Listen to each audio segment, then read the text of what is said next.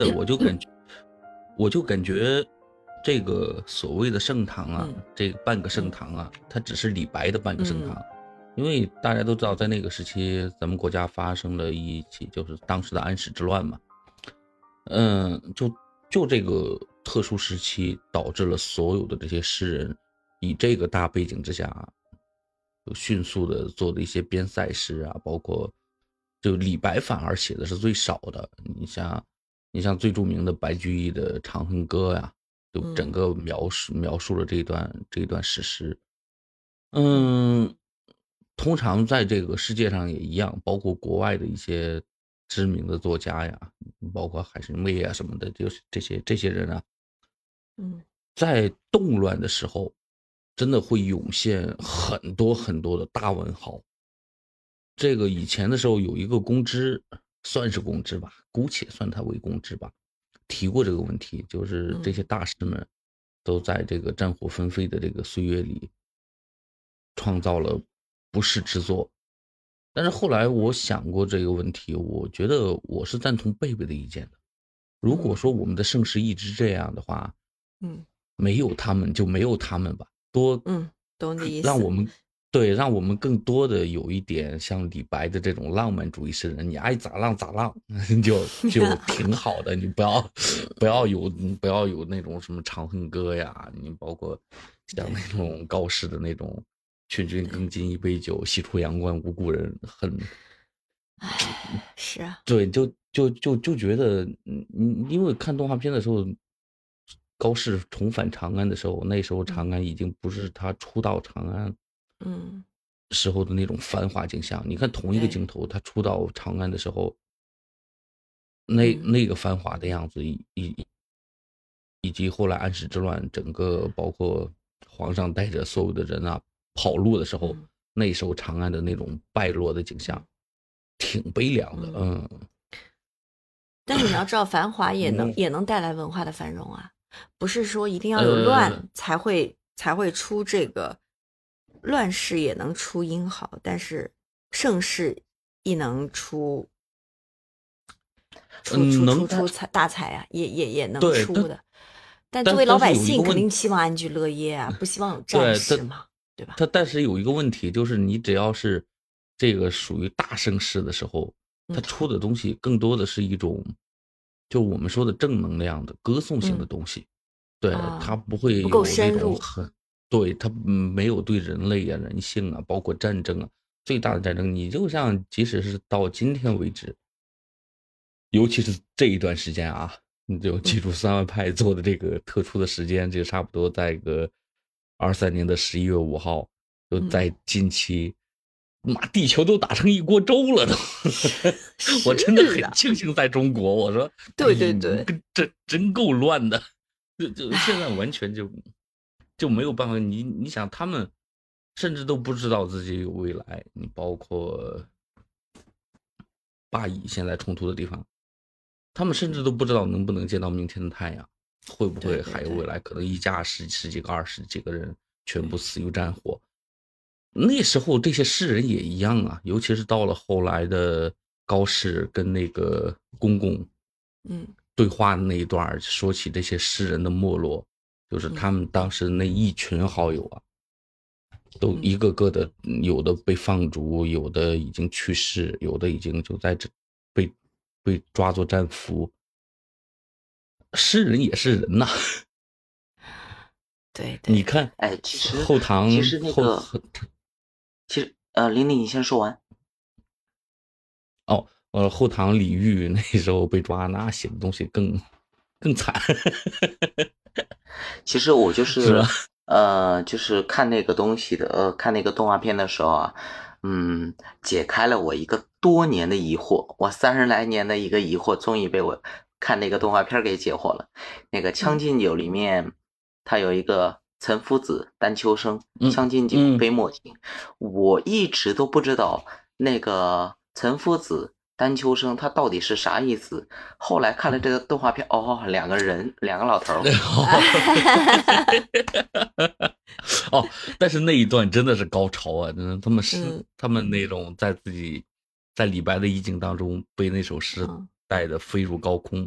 看见那个大鹏从那个银河里面划过的时候，哇，真的太太高潮了。尤其李白那一段时间，真的是放纵，我就觉得，嗯，我就觉得这哥们儿是真的是爱喝酒啊，还是借酒消愁啊？不知道，反正他那。啤酒肚挺入眼的，不是？我觉得那个时候的那个时候的文人，可能就是他们的这种社交和夜生活吧，不像我，就像我们唱 KTV 一样的，我们啊要去娱乐，就唱 KTV 玩个剧本杀。他们娱乐就是来来来，喝点酒，来作个诗啊，这就是他们的娱乐，对吧？那他诗好像必然是和酒相连的。那大家就就肯定会有这样酒局啊，甚至可能还会有很多的请来很多有名的这种歌妓呀，来来来表演啊，这种这这就是他们的生活模式。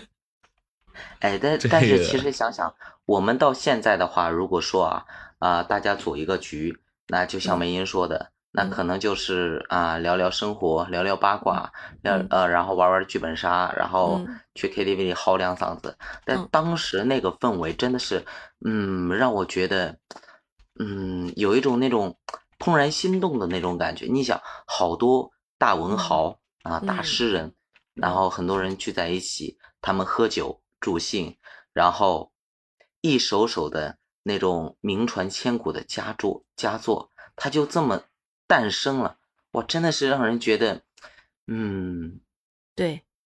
血脉沸腾那种感觉。然后我们现在玩吃鸡的那波子人，如果在古代的话，估计就去练剑去了。然后啊啊，就是 有可能 啊，就舞剑玩儿。那也有可能，现在直播的这些人，当时如果那个时候也有直播的话，说不定他们会直播作诗呢。哎，对呀，对呀，啊，哎，你你们上学图。就上学的这个经历当中，真的读到唐诗的时候，那时候被老师强制要求下说这个东西，我最恨的这个四个字就叫通篇背诵，好难背啊！那个时候，哎，别看那字儿不多，感觉字儿字儿之间没关系，没逻辑，我怎么背啊？就那时候唐就就哎呀，你你你你真的是那种两岸猿声啼不住，轻舟已过万重山，这都小意思，你知道吗？当时像。就尤其这几个哥们儿，就李白呀、杜甫呀，就就李白的《将进酒》，我就觉得已经，哦对，还有白居易，就觉得已经真的是不好背了。后来又碰到了他的那个“蜀道难，难于上青天”那个五湖高在那个，然后白居易的啊，对，白居易的《琵琶行》，我也可想杀，可可想杀人了，就对。哎，其实你们有没有发现，如果说以那种代入的方式，你了解了这个这首诗的意思，他想表达的东西，你把它深入的给了解一下，嗯，有一种立体的感觉之后，你再去背这首诗就变得很简单了。不，嗯，我就是那时候背诵的时候，我反而觉得正好是它是相反的，就是。你你想表达一什么意思，哥们儿懂了，但是你让我背这些东西，嗯，太难了。他不是说一句两句啊，那真的那个《琵琶行》跟跟那个这是白居易啊，白居易我发现特爱干这事儿，就《长恨歌》《白居行》，你可能就真的是只能记住，呃，怎么说呢，就。可能里面会有一两句啊，你包括什么“座中旗下谁最多”“江州司马青衫湿”，就这种的话，你提取出来之后，我知道你是出自于这个呃《琵琶行》，但是 你让我通篇背，嗯，就明说，就今儿我也背不下来，我完全是怎么背的，当当时怎么背过的，到后来就。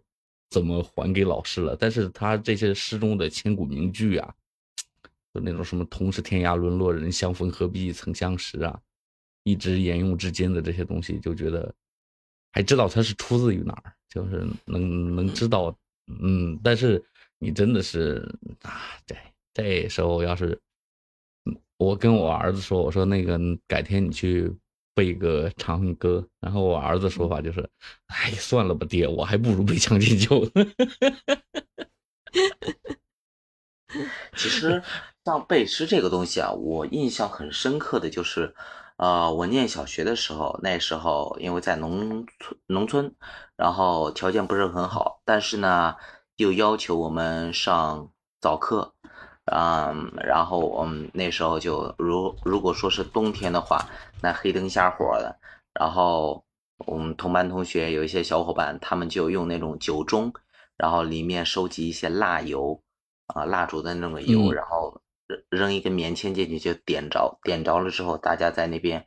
然后一个人先把就是一或者是一堆人借着那点微弱的灯光，先把这首诗给看完，然后一人记一句，然后大家就坐在那里。嗯，我记得很印象很深刻的一首诗叫《画》，叫远看山有色，近听水无声，春去花还在，人来鸟不惊。啊，但是我们正常背的话是一句。但是当时我们背的话，就远看山有色，近听水无声，春去花还在，人来鸟不惊，就那种抑扬顿挫的那种感觉。哎，你别说，一个早自习背个两三首，轻轻松松。虽然说把他的意思就是没背出来，但是，嗯，就就就生啃就给啃下来了一首是，咋背？嗯。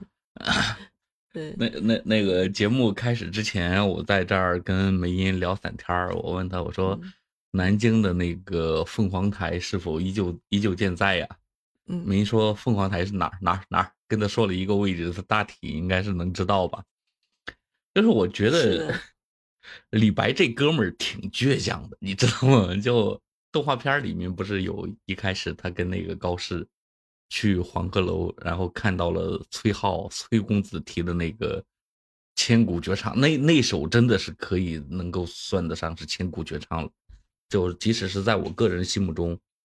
嗯嗯嗯，那首诗也是真的是特别顶尖的高水准的那种，也不怪乎当时李白弃笔而去，完全就没有办法搞。你突然碰到这么一首挺。就挺顶的，你知道吗？就胸中所有的这些，这要要舒舒展的这些诗意啊，一瞬间就打击的，一点儿也不剩。但是这哥们儿也也挺挺倔强的。到后来的时候，李白有一首诗，那个叫《登金陵凤凰台》。呃，凤凰台上凤凰游，凤去台空江自流，听着是不是特别像那个“昔人已乘黄鹤去，此地空余黄鹤楼”？就感觉是一个模子导导出来的，你知道吗？你换今天的话，我估计得会被人学术打假了。嗯，他前面像也就算了，到了后面那个。总为浮云能蔽日，长安不见使人愁。就 就感觉跟崔颢的那个“日暮乡关何处是”就那个“烟波江上使人愁”完全是一样的，命题作文了都。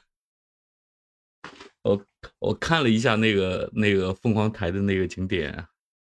还有李白的雕像，那个 梅英同学可以到时候隔着近。去看一眼，我 我我到时候去看一看啊，然后要拍照片给你们看。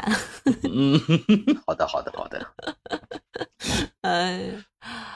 但是你话又说回来啊，哪怕如果说放在现在的话，我们就是学习的侧重点不同啊，可能对于那种诗啊之类的东西，我们就是学的不是很深。那在这种情况下的话，就算给你一个模板，让你去。呃，模仿去填词造句，那可能也造不出来。嗯，搞不定的这个东西，就是当时我看这个国漫的时候最生气的点，就那个高三十五跟那个小杜甫，然后躲在躲躲在屋里的时候，然后杜甫说的那句话，那小杜甫说的那句话可气人了，你知道吗？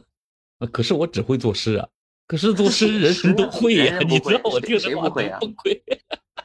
哎呀，这和他们那个时候的学习的那个结构有关系吧？我就觉得他们他们因为他们的学习，我觉得就是说在那个时期学习是比较片面的，偏文科学习，一直要背嘛，四书五经。对啊，你如果说放到现在的话，九九乘法口诀谁不会啊？对对呀，人人都会的吗？对对对，你放在以前的话，他们会吗？是吧？对对对，他把我我们现在学的知识更全面，他们就比相对片面，但他更多的时间都投入到这个里面，他一一直背一直背。你想，他如果一天到晚就是在背书的话，这东西印到脑子里面了，真的就是信口信手拈来，然后就像那句话怎么说？就像那句话，嗯，熟读唐诗三百首，啊，不会写诗也会溜。对对对，就是就是这么来的嘛，就是，嗯，那我们我们现在肯定就是想要像他们那样能够熟练的作诗是不太可能了，嗯，但是我们又同时拥有了很多其他，也有人可以做到。那那他一定也是要有之前大量的阅读和背诵做基础。还还记得之前我给你们推的一个那个叫应该是一个博主嘛？就是某音的那个博主，他就是，呃，放一张动态的景呃风景照，或者是 其他的一一种图，然后把那个意境给你描绘出来，就以图文的呃以图的方式描描绘出来，对，然后让其他人去写诗什么东西，那里面的那里面的那些人，就是下面的评论写的那些诗，我真的觉得有的时候。甚至不亚于那些啊千古名句，